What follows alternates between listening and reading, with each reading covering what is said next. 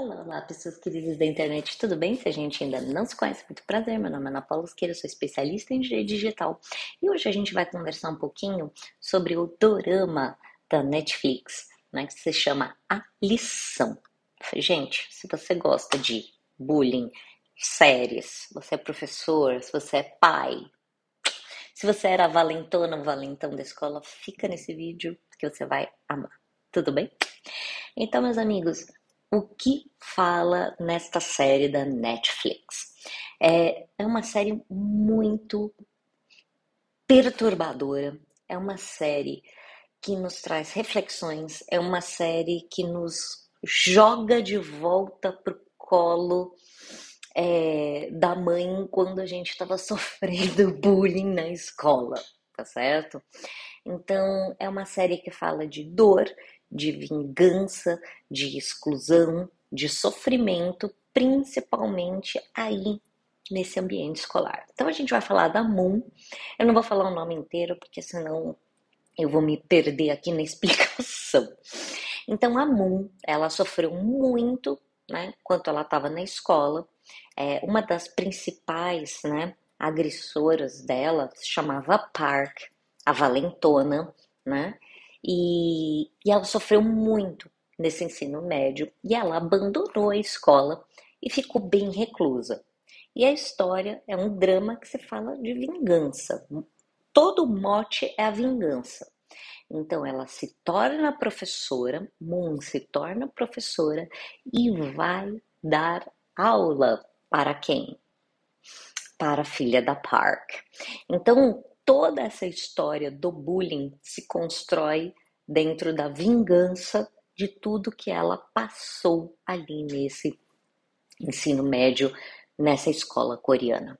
É, a fotografia é maravilhosa, a direção é muito boa, os personagens são intensos e realmente nos traz aquela angústia adolescente que eu, você e todo mundo já passou. Quem não sofreu bullying na escola? Né? Então, todos nós. Então, por esse motivo, é, eu peço que você pare para fazer uma reflexão aqui comigo sobre casos de bullying e vingança. É, para as pessoas aí, né, que tiveram a sua juventude nos anos 70, 80, 90, juventude, leia-se de 18 até 30 anos, até 29 anos, tá? É, a sua juventude foi, primeiramente, bem analógica, é, e nessa época a gente se escondia dos casos de bullying dentro de casa. Hoje, né, muita gente fala, ah, é porque as crianças são meio frouxas, também são, né? Porque tudo papai e mamãe não quer que traumatize por aí vai. Não gosto dessa, dessa pegada, mas eu acho que assim, é importante que o pai e a mãe saibam e conheçam o seu filho. Mas assim, o que a gente está falando é que na área digital, né, o grupo do WhatsApp ele não dá folga. Então, o grupo do WhatsApp, do WhatsApp permite né, a constante agressão e violência contra a vítima ou contra as vítimas. Então, quando a gente vê esse drama aqui que fala da MUN sofrendo nesse estabelecimento de ensino, né? Nesse, enquanto jovem, a gente vê o despreparo, né, de todas as instituições de ensino, né? Todas, eu, eu, eu falei todas e vou me corrigir, não são todas, tá? Mas infelizmente as instituições de ensino não estão preparadas para lidar com casos de bullying e cyberbullying, especialmente o cyberbullying, porque a maior parte desses educadores, eles tiveram uma juventude analógica e não entendem como funciona essa dinâmica da agressão e da violência online. Tudo bem? Então, a figura da vingança, ela acaba se tornando muito comum nos casos de bullying e de cyberbullying. E por isso a lei 1385 de 2015, do qual eu escrevi meu livro, né? Se você não conhece meu livro, dá um Google, né? E entra lá na Amazon, tem lá o meu livro, é, comentários da lei do bullying. É por isso que a lei fala que tem que se fazer a proteção da vítima e dos agressores. Por quê? Porque o legislador compreendeu que a qualidade de vítima e agressor, ela pode se ela, ela é um é um carrossel sem fim, né? Justamente por conta do fenômeno vingança ou ainda a vendetta, né? Para quem gosta da parte italiana. Eu falando aqui de dorama e falando de vendetta italiano, tudo tudo a ver, certo? Então, a gente já teve essa primeira temporada. Se você curtiu, vai ter a segunda temporada também de A Lição. Mas eu recomendo fortemente que você assista se você é pai, mãe, tio, tia, professor, principalmente se você é professor, educador. É, é importante que a gente olhe essas séries e veja o que não fazer. É, muitas vezes a pessoa fica ali compadecida daquela vítima, mas não coloca em prática ou ainda age como a maior parte dos agressores. Um dos pontos que eu vejo de forma muito clara é quando o professor é o agressor. Isso acontece, né? Acontece muito. Só para explicando para vocês, mais uma vez, a lei do bullying não coloca limitação de idade. Então, quem pode ser agressor? Pais, alunos e professores. Quem pode ser o agressor? Pais, alunos e professores. Então, por este motivo, né? Professor pode ser vítima, pode ser agressora. Estou falando isso nos termos da lei brasileira, como é a lei coreana, não faço a menor ideia, tá? É, então, estou aqui só falando de forma exclusiva da lei brasileira. Então, veja, o professor, quando ele faz um comentário, né, um comentário mal colocado.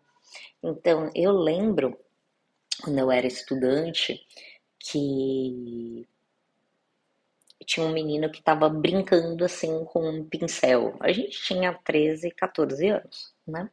Isso era a sétima série, atual sexta série. Então a gente tinha 13, 14 anos, né? E um, um colega meu estava brincando assim com um pincel.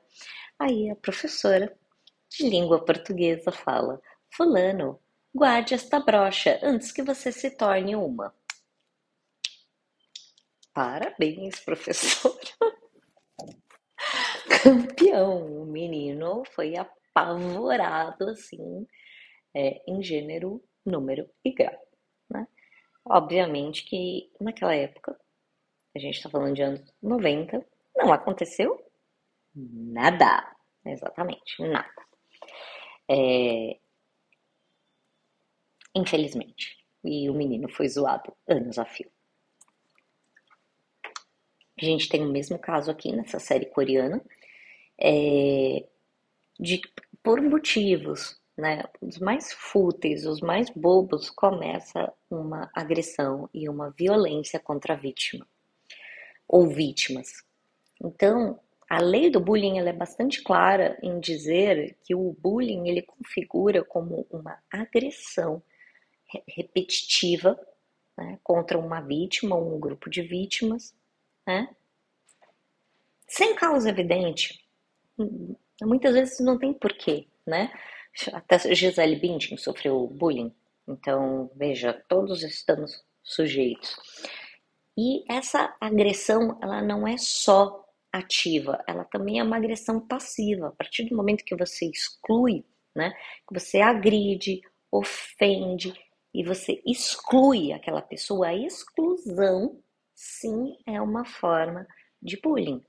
Porque muitas vezes, e eu escuto isso tanto em palestra nas escolas, as pessoas falam: "Ah, eu eu não trato mal. Eu só não falo. Falei, gente, imagina você. Eu vi e falo, olha, eu tô, eu cheguei aqui, né? Eu cheguei aqui para conversar nessa festa, não vou olhar na cara da pessoa. Você gostaria que isso acontecesse com você? Que a pessoa não te tratasse mal? A pessoa não, não fala, não olha na sua cara. Gente, isso sim é uma forma de agressão. Que é uma forma de agressão, né?